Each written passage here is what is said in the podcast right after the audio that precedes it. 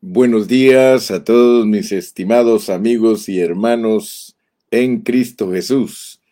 Saludos de su servidor, el hermano José Gilberto Carrillo. Estamos en números. Gracias a Dios que estamos avanzando poquito a poco y estamos aprendiendo. Recuérdese que esta es una escuela. Recuérdese que Dios quiere que usted lo disfrute a Él totalmente. Y yo estoy aquí para transmitirle todas las riquezas de nuestro lindo, dulce y precioso Señor Jesucristo. No es sino hasta que valoramos y entendemos toda la provisión que Dios nos ha dado a través de Cristo, que nosotros vamos entendiendo el Evangelio. No se frustre. Muchos hermanos se frustran porque todavía no han comprendido en una forma muy clara lo que Dios está haciendo con nosotros. Por eso, antes de entrar a la lección de hoy, solo quiero refrescarle un poquitito de lo que ya hemos hablado. Fíjese que hemos tomado ya seis horas para hablar de lo que es la jornada número uno, salida de Ramesés, la salida de Ramesés. Ahora, nosotros tenemos que preguntarnos, ¿qué es Egipto? ¿Qué es Egipto? Ayer lo dije, pero hoy lo voy a repetir. ¿Qué es Egipto? Nunca te olvides, Egipto en la Biblia significa una condición de esclavitud terrible en nuestra vida personal y en nuestra vida social.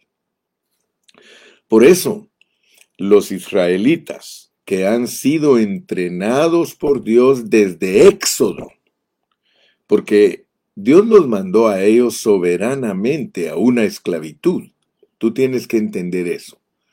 Soberanamente ellos fueron enviados a una esclavitud, pero era porque Dios los quería entrenar para que cuando salieran de esa esclavitud no se dejaran esclavizar de nadie.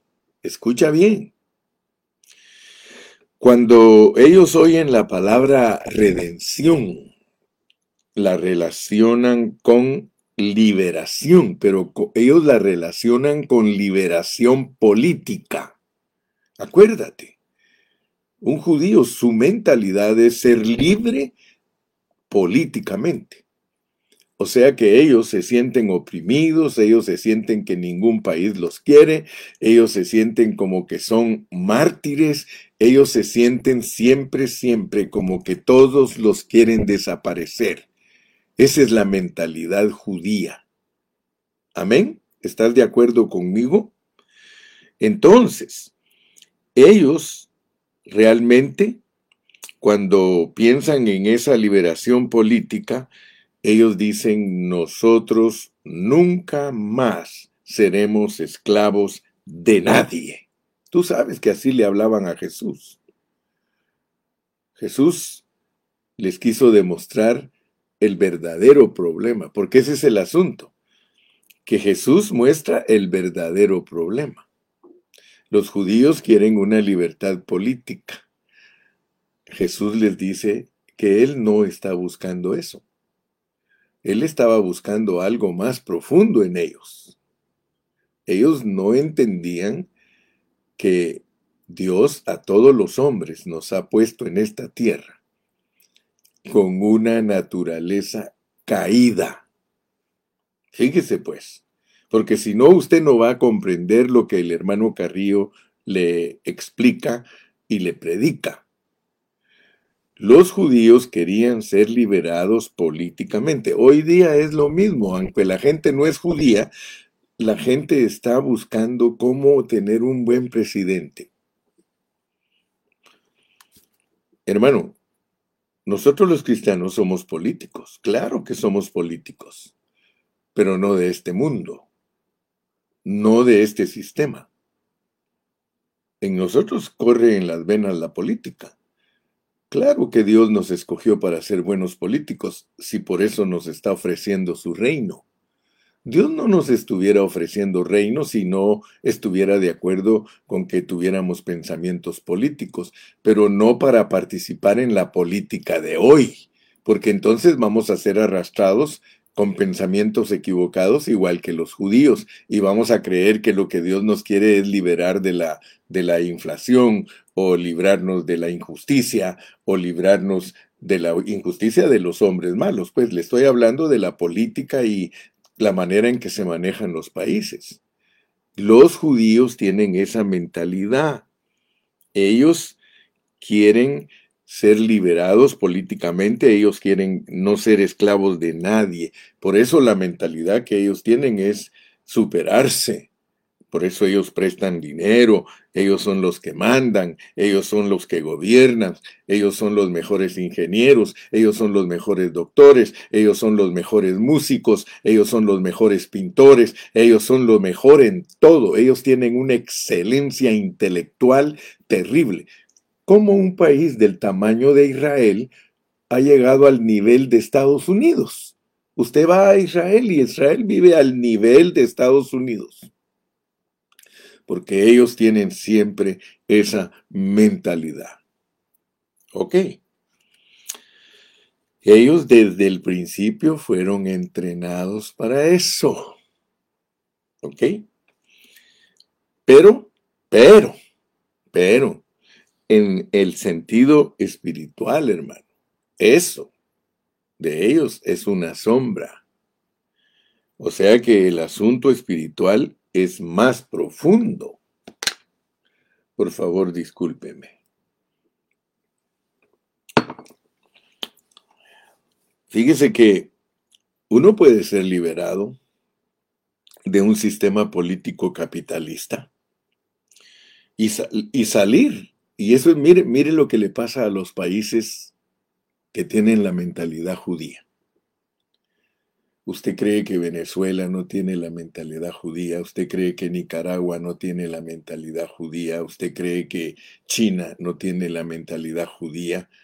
¿Usted cree que Cuba no tiene la mentalidad judía? Claro, ellos quieren ser liberados del capitalismo. Ahora mire lo que les pasa, pues, porque el problema es más profundo que ser liberados políticamente. El problema es personal. Yo creo que usted me va a entender, porque todos ellos que se, entre comillas, ellos se han liberado del imperialismo, del capitalismo. ¿Y a dónde cayeron? Dígame por favor a dónde cayeron. ¿Están ellos mejor que antes? Cuando ellos practicaron el capitalismo, ellos estaban mejor porque el capitalismo es algo que Dios apoya. Dios no apoya el socialismo. Fíjese que Dios, si Dios apoyara el socialismo, entonces no hablaría de que los egipcios le dieron tanta riqueza a Israel. Israel salió rico. Israel salió rico. Ellos, ellos se llevaron todo el, todo el dinero de Egipto. Ok. Entonces esos países que salieron del capitalismo y se metieron al socialismo, ahora están más encadenados que nunca. ¿Por qué? Porque el problema no es ni el capitalismo ni el socialismo. No es ese el problema. El problema es la estructura nuestra. Óigame bien, por favor. Porque el hombre no solamente tiene problemas individuales, tiene problemas de estructura. O sea que Dios nos estructuró. Usted me va a decir, hermano Carrillo, hábleme más claro, hábleme en castellano, hábleme en cristiano. Sí, estoy tratando de explicarte que Dios nos hizo de, de acuerdo a una estructura. Tú y yo fuimos creados hechos y formados de acuerdo a una estructura. Aleluya. sí. Por eso debes de entender que el verdadero problema es la naturaleza humana. Yo no sé por qué Dios lo hizo de esta manera, pero Él tiene un objetivo. A nosotros nos gusta vivir sin problemas, quiero que sepas. A Dios no. A Dios no le gusta vivir sin problemas, hermano. Dios es el que más problemas tiene, si quieres saberlo y si quieres entenderlo. Aun cuando Él vino a esta tierra a encarnarse, Él vino a una vida de aflicción, a una vida de problemas, a una vida que tiene que morir crucificada. Mire, los cristianos, los evangélicos tenemos muchos conceptos y muchas opiniones y no nos apegamos a la realidad de Dios. Aprende, mi hermano, a apegarte a la realidad de Dios porque la realidad de Dios no la puedes desaparecer. Es imposible. Entonces hoy vamos a tener una lección muy bonita una, lección que nos va a ayudar a, a vivir la vida que Dios quiere que vivamos, aún teniendo nuestra estructura, aún teniendo una naturaleza humana. Porque si te quieres deshacer de eso, tienes que morirte. ¿Verdad que vamos a ir entendiendo el Evangelio? Abre tu entendimiento, hermano. El verdadero problema de nosotros es la naturaleza humana, es el egoísmo, es el pecado. Y no solo individual, te vuelvo a repetir, sino estructural. Esa es nuestra estructura. Por eso es que me estoy deteniendo bastante tiempo en Ramesés. Porque Dios tenemos perdón, Dios quiere que veamos lo que está implicado debajo de esa palabra Ramesés. Y aquí te va pues mi amado. Quiero que entiendas pues lo que es Ramesés, porque si no te va a pasar lo que le pasa a algunos hermanos. Dicen, yo no entiendo. Yo no entiendo por qué, si ya salimos de Ramesés, por qué yo sigo siendo codicioso, por qué yo sigo siendo deseoso de pecar. ¿Verdad que eso te pasa? Que Dios te dice que ya saliste de Ramesés, pero el problema es que tú no puedes salir en la vida práctica de Ramesés.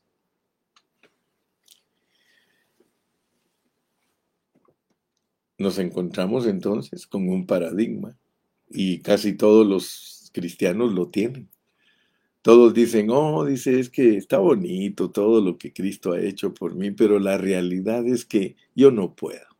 ¿Quién dice que no podemos, hermano?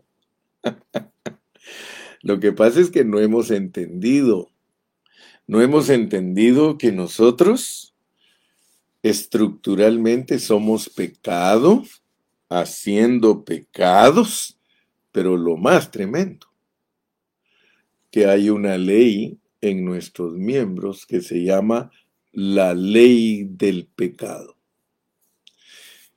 Yo estaría de acuerdo con muchos hermanos que no se puede si no hubiera provisión.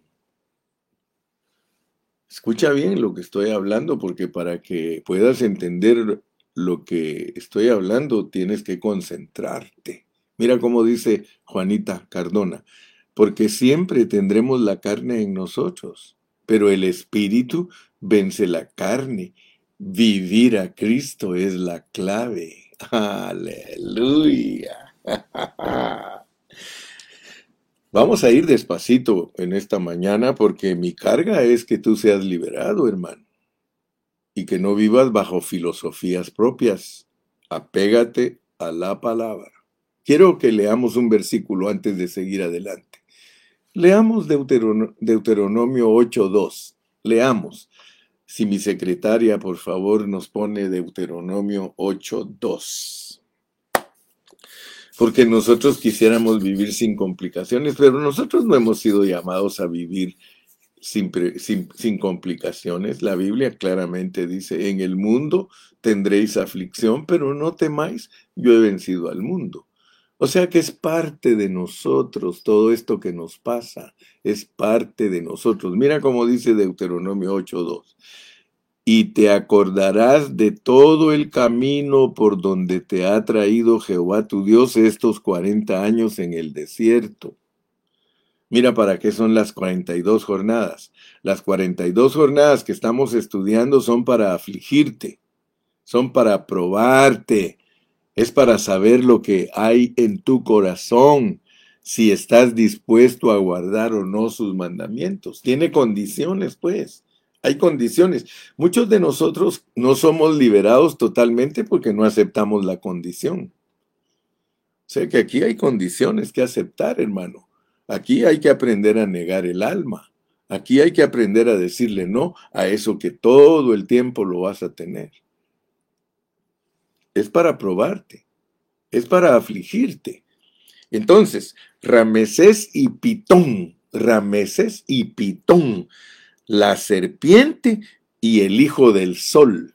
La serpiente y el hijo del sol son las dos ciudades que los israelitas fueron obligados a construir y eran tremendamente oprimidos como lo hemos leído en los primeros doce capítulos de Éxodo. Eso representa no solo la opresión de Satanás, sino también la opresión de nuestros propios pecados. Así que aquí la cosa es seria, porque aquí hay opresión de parte de Satanás y hay opresión de parte de nosotros mismos. Dios te dio un alma y un cuerpo para oprimir tu espíritu. Pero como dijo la hermana Juanita, es más fuerte el espíritu que tu alma y tu cuerpo, porque el espíritu es el amo. Lo que pasa es que el hombre en la caída hizo que el alma se volviera el amo. Y ahora tenemos ese problema, que mientras el alma tenga el control, le estás usurpando su autoridad al Espíritu. Ah, mira cómo es esto, pues. Entonces, nosotros debemos de leer. Vamos a leer Efesios 2 y versículo 3 en su segunda parte. Efesios 2 y versículo 3 en su segunda parte. Y mira, mira cómo es que venimos a este escenario.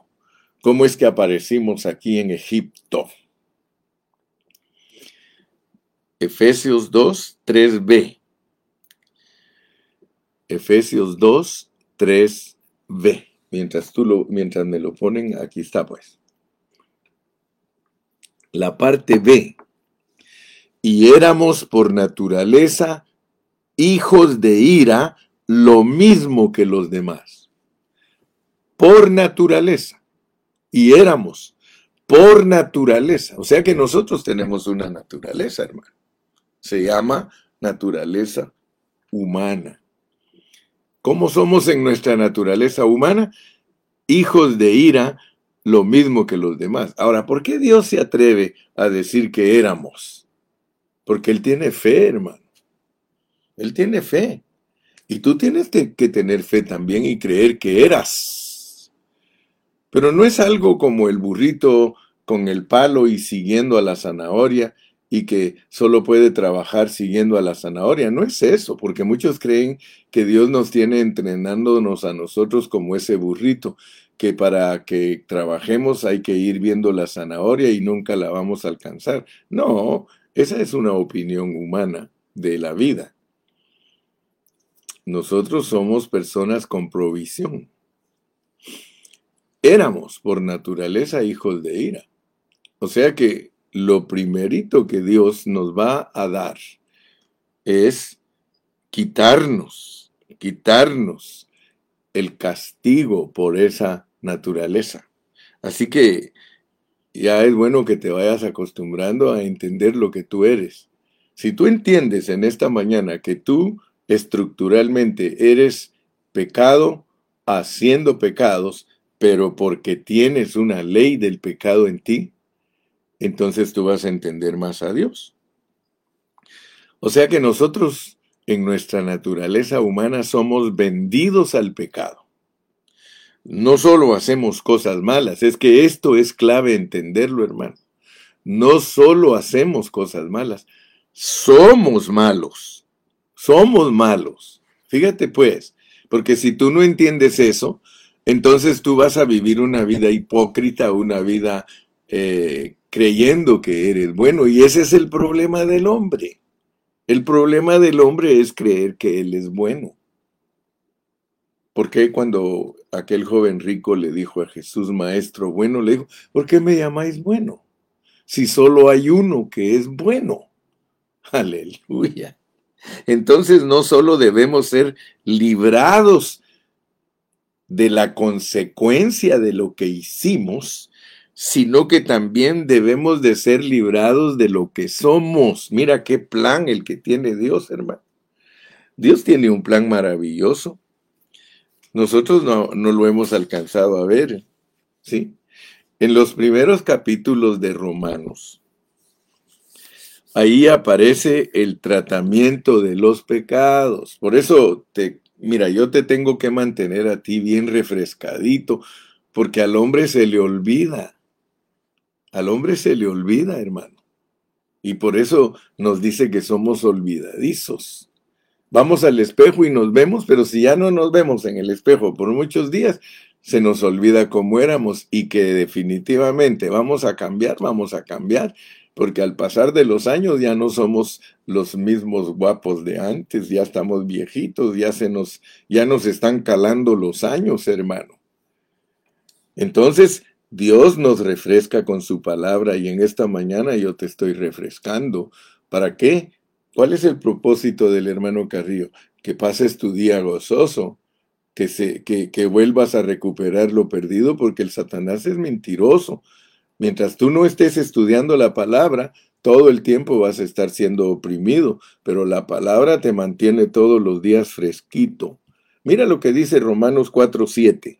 Romanos 4:7 dice, bienaventurados aquellos cuyas, cuyas iniquidades son perdonadas y cuyos pecados son cubiertos. Fíjate cómo empieza Romanos. En la primera parte de Romanos, en el capítulo 4, te dice que tú y yo somos bienaventurados porque Dios a nosotros nos perdona todas nuestras transgresiones y todos nuestros pecados.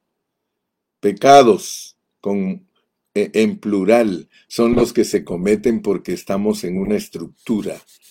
Todos esos pecados, todos, solo te arrepientes y le pides perdón y la sangre de Cristo está a tu favor. Si no, en vano murió Cristo. Si nosotros no somos perdonados de nuestros pecados, entonces ¿para qué predicamos el perdón de pecados?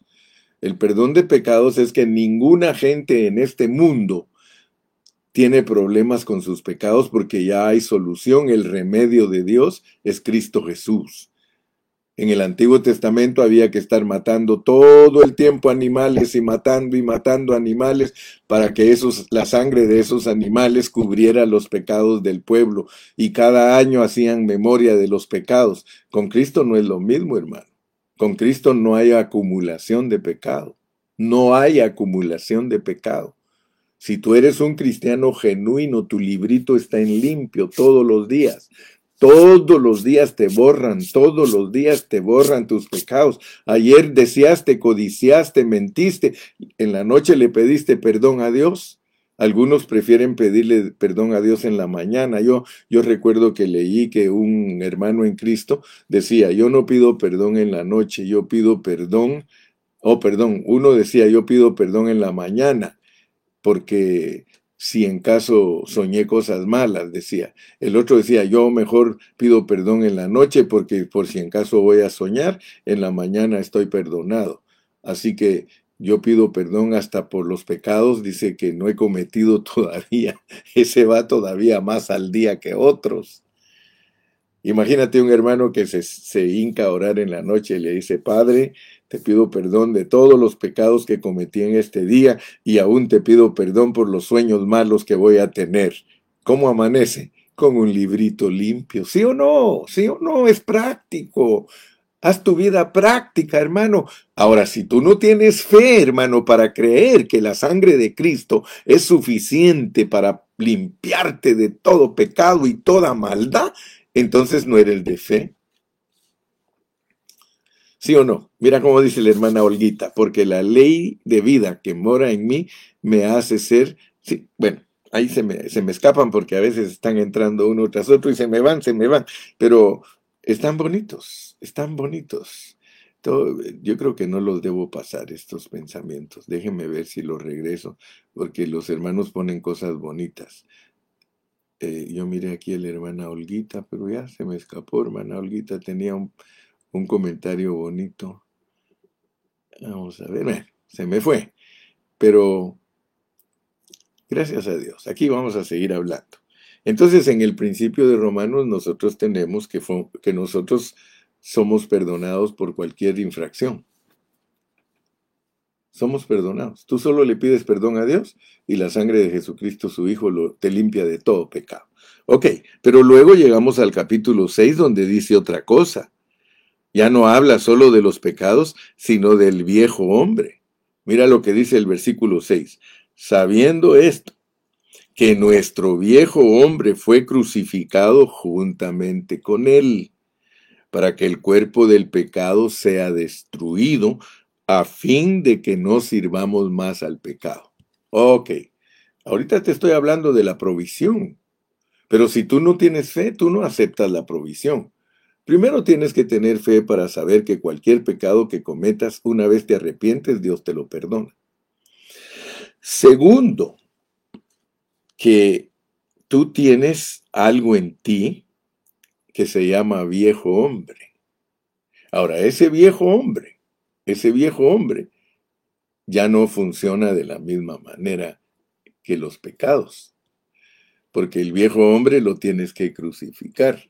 Ah, allí empieza otra vez el problema, pues. Porque a nosotros no nos gusta vivir crucificados. Y para crucificarnos no nos tenemos que crucificar solamente porque queremos crucificarnos, no, con Cristo. Con Cristo estoy juntamente crucificado. Es una acción retroactiva. Y eso es lo que le cuesta a la mente humana verse crucificado con Cristo. Tú tienes que aprender a verte crucificado con Cristo. Con Cristo estoy juntamente. Ahora, lo mismo que los pecados, si no tienes fe para creer en la efectividad de la sangre, tampoco vas a tener fe para creer que estás crucificado juntamente con Cristo. En la vida práctica de tus pecados, Tienes que creer que la sangre tiene efectividad para quitártelos. Es más fácil creer eso que creer que estás crucificado. ¿Por qué? Porque ya ahora tienes que crucificarte. Para decir que estás crucificado, tienes que crucificarte. No te confundas. Si tú tienes problemas de entender que saliste de Ramesés, es porque no has salido. Es muy práctico. Yo no puedo decir que estoy fuera de Ramesés si yo sigo edificándole a Faraón sus ciudades, si yo sigo participando activamente de todos los pecados todos los días. Entonces en mí no está siendo ejercitada la santificación ni la conformación. No hay vida práctica, pues todo es teoría. Es que ese es el asunto. El asunto es que debes de dejar de tener todas las cosas de Dios como, como teoría o doctrina. Es práctica. Yo he venido para que tengan práctica. Así, eso quiere decir yo he venido para que tengan vida. Gloria a Dios. Ahora, fíjate pues. Si tú lees el versículo 7, el versículo 7 de Romanos 6 dice, porque el que ha muerto ha sido justificado no de los pecados, hermano, del pecado. Y ese es el asunto, que la gente cree que necesita solo ser justificado de sus pecados y no necesita ser justificado de su pecado. ¿Qué te justifica de tus pecados? La fe. ¿La fe en quién? En Jesucristo, en su sangre. Ahora, ¿qué te justifica del pecado? Porque también el pecado, hermano, necesita ser justificado. Ahora, Cristo es todo, Cristo es nuestra justicia. Pero Él quiere volvernos a nosotros justicia de Dios. Dicho en otras palabras, tú lo has entendido que lo que Dios quiere es que tú vivas a Cristo. Ahora, ¿cómo se justifica uno del pecado? ¿Cómo puedes tú presentarte delante de Dios y decirle, Señor, me siento satisfecho, estoy contento, porque la fábrica, que es el pecado, está justificada. ¿Por qué? Porque estoy crucificado, porque ya me morí. Estoy muerto para este mundo. Estoy muerto. Entonces, esto es asunto práctico, hermano. Bien práctico. Por eso yo le aconsejo, al que está estudiando conmigo que salimos de Ramesés, pero el otro día amanece pensando, ¿cómo? Si sigo siendo pecador, entonces no te has crucificado. Entonces no te has muerto, mi hermano. Esto es de morirse. Salir de allí es para irse a morir al desierto. Sigamos. Fíjese que aquí, aquí se habla de ser librados del pecado y de ser siervos de la justicia. Se habla de ser librados del pecado y de ser siervos de la justicia. Eso está en el capítulo 6.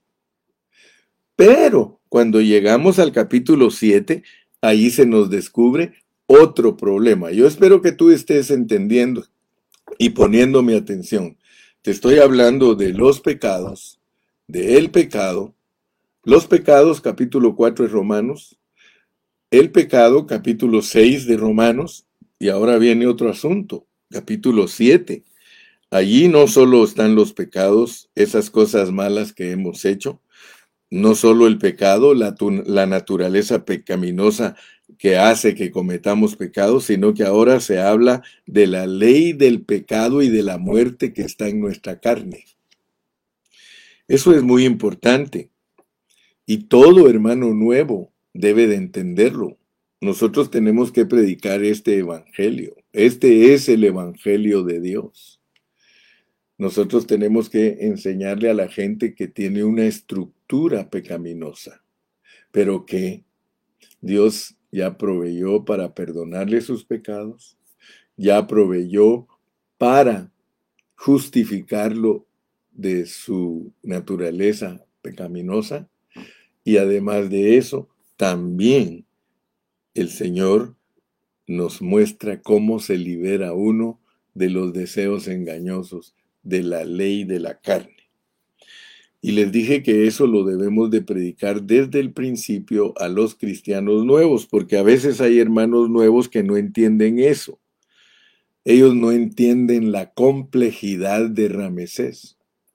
Vuelvo a repetirte, Ramesés es una palabra que debajo de ella lleva cosas muy complejas. Entonces nosotros tenemos que saber lo que significa Egipto, lo que significa la carne, lo que significa el mundo, lo que significa la opresión. Y esa persona a veces puede pensar, bueno, yo ahora estoy siguiendo a Cristo porque yo no era tan malo. Yo siempre creía en Dios. Claro, claro, eso hermano en el catolicismo. Pero yo siempre fui buenecito. Y por eso ahora soy cristiano, porque yo soy una persona que era muy buena, aunque era religioso, aunque andaba así allá, pero yo me catalogo que yo era muy bueno. A veces pensamos de esa manera y de pronto a ti mismo o a algún otro hermano se le salen las uñas. Se le sale la carne. Ay, yo no pensaba que eso podía hacerse entre hermanos. Eso se debe a que todavía no comprende el verdadero problema. todavía está pensando que el problema era solo en el mundo. En el mundo éramos más o menos buenos, no tan malos como los otros. Y si hacemos algo y surgen algunos problemitas, pues le pedimos perdón al Señor y Él nos perdona algunos pecaditos. No éramos tan graves, no éramos como Hitler, asesino, no éramos como el vecino que asalta en las calles, no éramos como el otro fulano que es tranza. Pensamos que ese era el problema y que ahora Dios ya nos perdonó y que así que ya se solucionó nuestro problema. Pero de pronto otra vez nos aparece el problema y decimos, Dios mío, ¿será que de veras me convertí a Cristo? Sí, se convirtió, mi hermano. Usted tiene que estar seguro que se convirtió, pero lo que pasa es que usted no sabía que no solo nos perdonan de los pecaditos, no solo nos perdonan de lo que hicimos. Romanos 5 la Biblia enseña que hemos heredado una condición pecaminosa, es decir, no es que somos buenos, que de vez en cuando hacemos alguna cosa mala. No, no, no, no. La Biblia declara que somos malos de nacimiento. Mientras tú no estés consciente, por eso dice que la ley es nuestro ayo. En Romanos está eso. ¿Por qué? Porque la ley nos mata. Todos merecemos la muerte, todos, todos, todos merecemos la muerte porque la ley nadie la puede cumplir. ¿Por qué? Porque tiene que reconocer que usted tiene un problema muy serio y es que usted es muy malo en su estructura. Yo no sé por qué los hombres nos creemos buenos. Yo no sé, como dice el dicho, ¿verdad? Buenos para nada. Nosotros somos buenos para nada.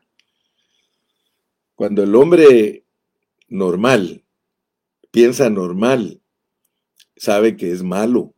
Hermano, Pablo mismo nos enseña, dice, palabra fiel y digna de ser recibida por todos, que Jesucristo murió por los pecadores, de los cuales yo soy el primero. Él se puso como el primer pecador para que entendamos que ese es el Evangelio.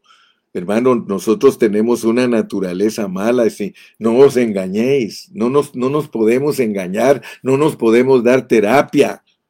No podemos, oh Gilberto, tú eres muy bueno, Gilbertito. Muchos creen que yo soy muy bueno, hermano. Yo soy tan malo como lo son ustedes.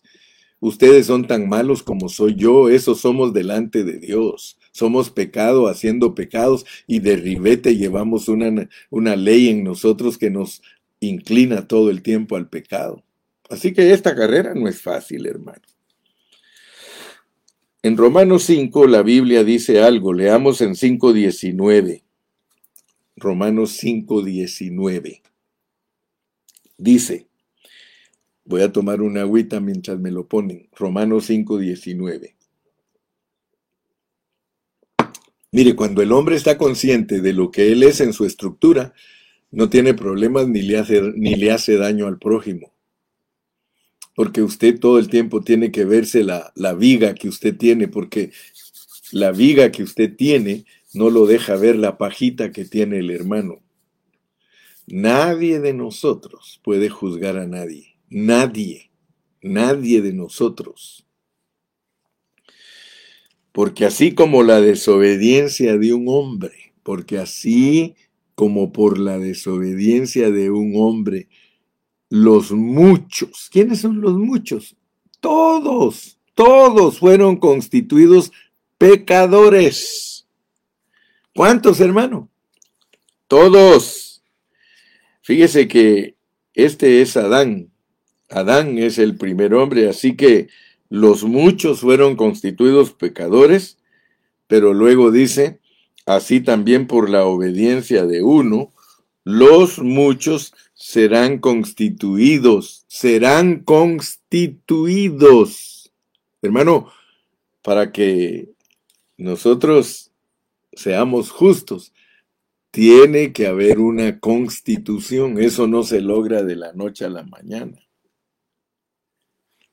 ¿Quieres seguir leyendo conmigo, hermano? Lea, por favor. Dice que como el pecado entró por un hombre, dice, los muchos fueron constituidos pecadores. Así también, por la obediencia de uno, los muchos serán constituidos justos. Lo que la gente no pone atención es constituidos. Constituidos, hermano. Constituidos. Es el pecado de Adán, no el tuyo. El de Adán te constituyó pecador. ¿Qué quiere decir eso?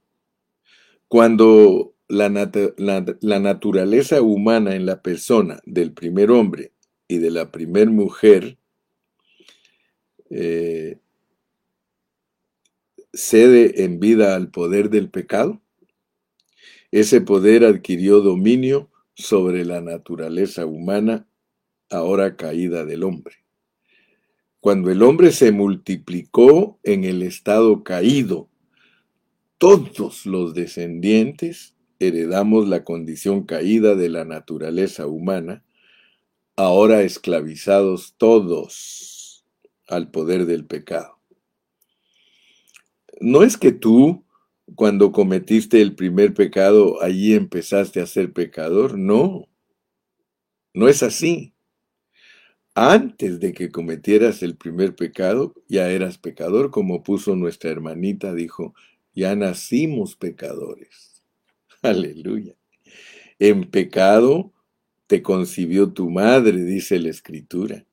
Cada ser humano que nace es un pecador. Mire, hermano, lo que pasa es que uno es muy amable, ¿verdad?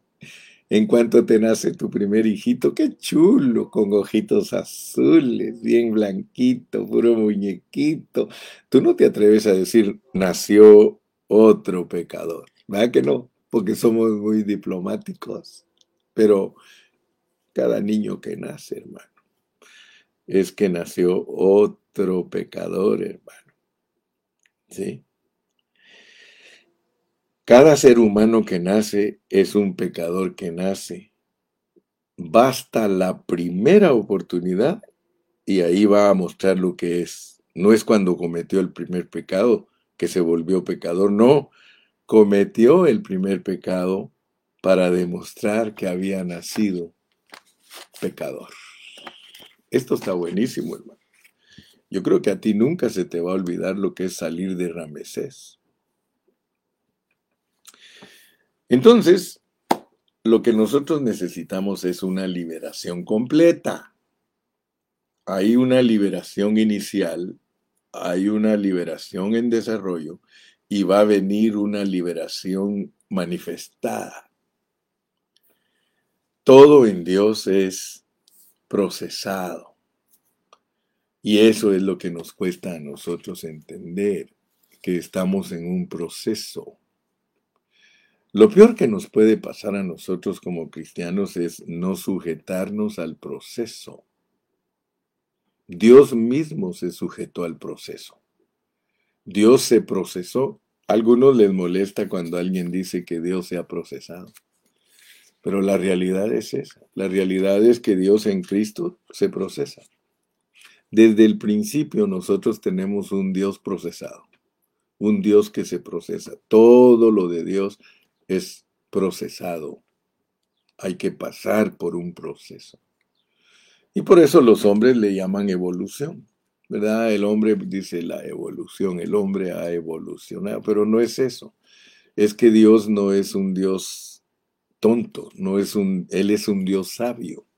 Él todo lo hace en su paciencia, todo, todo, todo lo hace en su cordura, todo lo hace con amor, todo lo hace, hermano, dando la infinidad de oportunidades que necesita el ser humano. Entonces, la palabra del Señor dice, hablando de que necesitamos una liberación completa, Dice, éramos por naturaleza hijos de ira lo mismo que los demás. O sea, mira, el Señor nos pasa por un proceso, pero nadie se le escapa de ser adámico. Todos tenemos que pasar por Adán. Adán nos hereda todo lo que Él es. Ahora, si tú eres una persona con un espíritu abierto y una persona que ejercitas tus sentidos, tú te vas a dar cuenta que este problema que el hombre trae lo trae desde la eternidad pasada. O sea que ahorita lo que Dios está haciendo es arreglando lo que se arruinó en la vida del Espíritu. O sea que todo lo que nos pasó a nosotros en la vida del Espíritu, el Señor al meternos aquí al tiempo, al meternos a estos cuerpos, Él nos está procesando.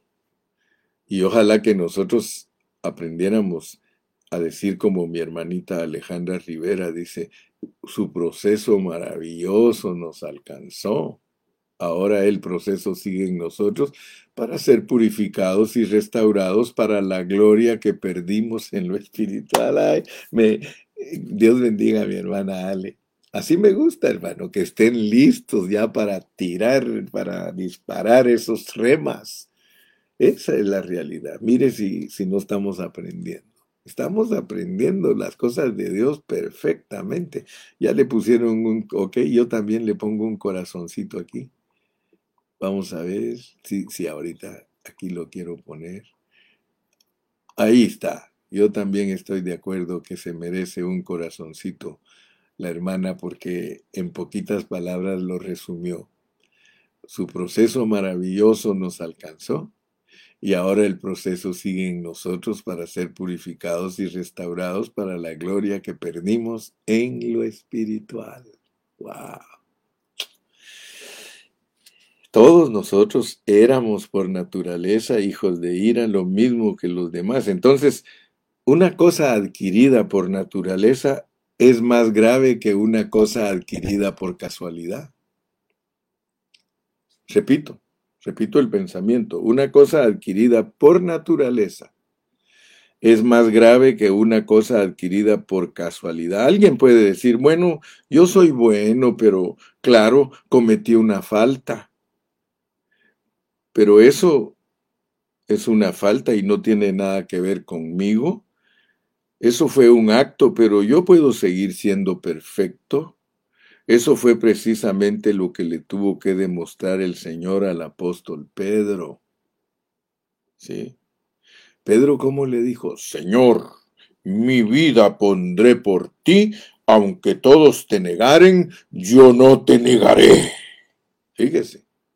Aunque todos se escandalizaren de ti, yo nunca me escandalizaré. Jesús le dijo, de cierto te digo que esta noche antes que el gallo cante me negarás tres veces. Wow.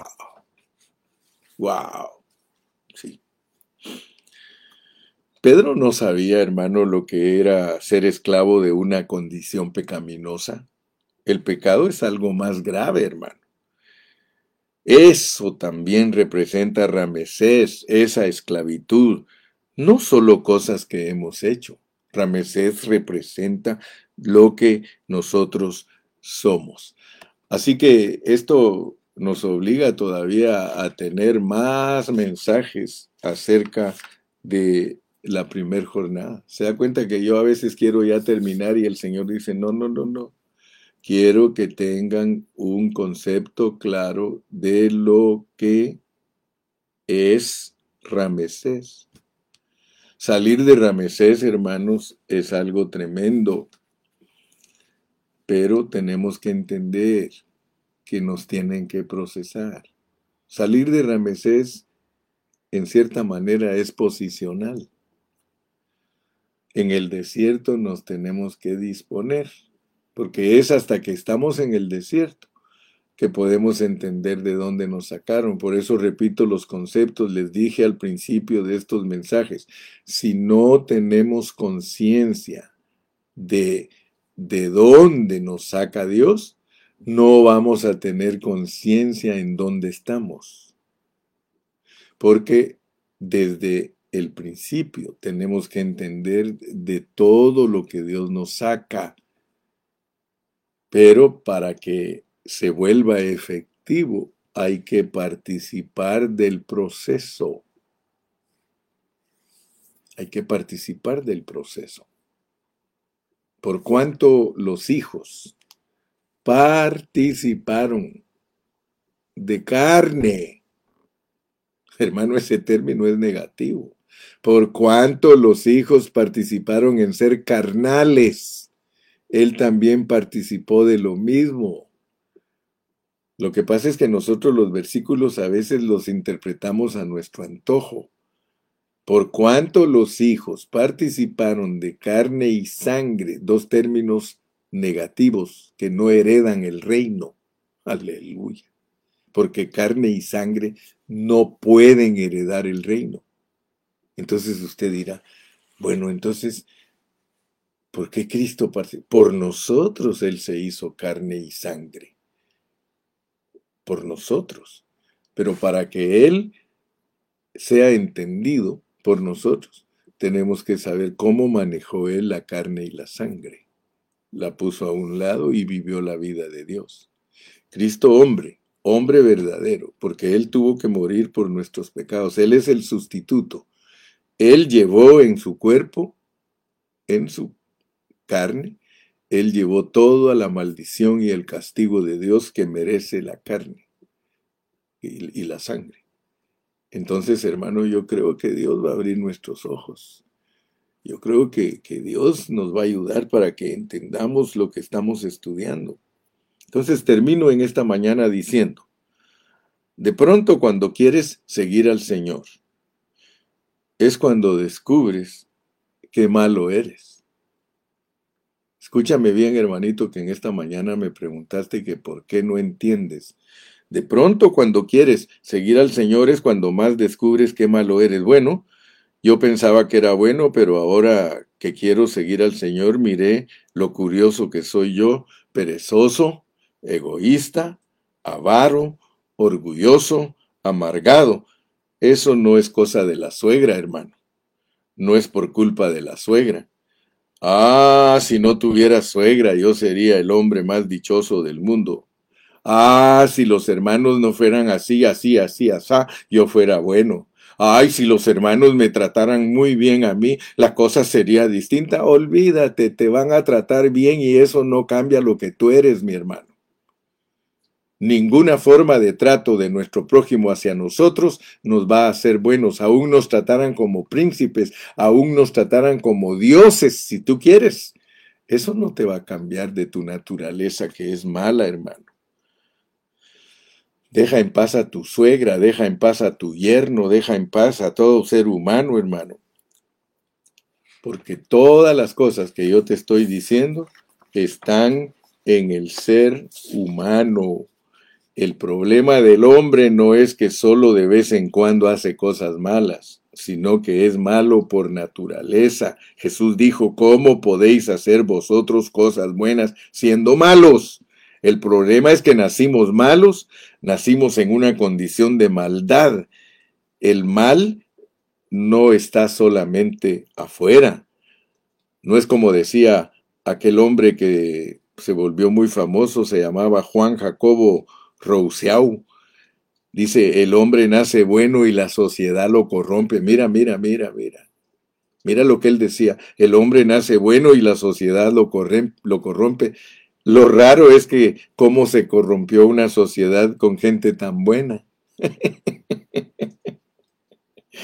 No, el hombre no nace bueno, el hombre nace malo, por eso la sociedad es también mala, es injusto. A veces hasta la constitución es bonita del país, pero el, al cumplirla, el cumplirla es lo, lo que no nos queda bien, hermano. La constitución de los países es bonita, hermano porque es la que refleja el carácter de sus ciudadanos. El problema es que el hombre se pone leyes que no puede cumplir. Está descubierto totalmente que los mismos diputados que han hecho las leyes han, tenido que ir presos porque las infringen. Ellos las hacen y ellos las infringen. Pero ¿por qué, hermano? Porque no se hacen leyes justas. La ley tiene que estar basada en Dios Cuando la ley está basada en Dios, hermano, y la gente toma a Jesucristo como su provisión, todas las leyes se pueden cumplir. ¿Por qué cree que dice que los metió al desierto por 40 años para afligirlos y probarlos, para ver si eran capaces de guardar los mandamientos? Pero los mandamientos de la ley divina es imposible guardarlos si no es haciéndonos uno con Cristo. Viviendo a Cristo es la solución de todos nuestros problemas. Viviendo a Cristo se soluciona el problema de los pecados, del pecado y de la ley del pecado, porque entonces es vivir bajo la dirección del Espíritu. Porque las leyes, leyes, la ley del pecado y de la muerte que está en mí, solo la puede vencer otra ley. Ninguna ley puede quitar otra ley. La ley de vida la ley del espíritu de vida es algo elevadísimo. No es letra escrita en libros, no son leyes demandando el comportamiento de la gente. La ley del espíritu de vida es algo que está dentro de nosotros y si esa ley del espíritu de vida nos rige, nosotros estamos viviendo antes de morirnos el reino y en resurrección solo manifestaremos lo que logramos cuando estuvimos aquí en estos cuerpos de muerte pero sí se puede, sí se puede.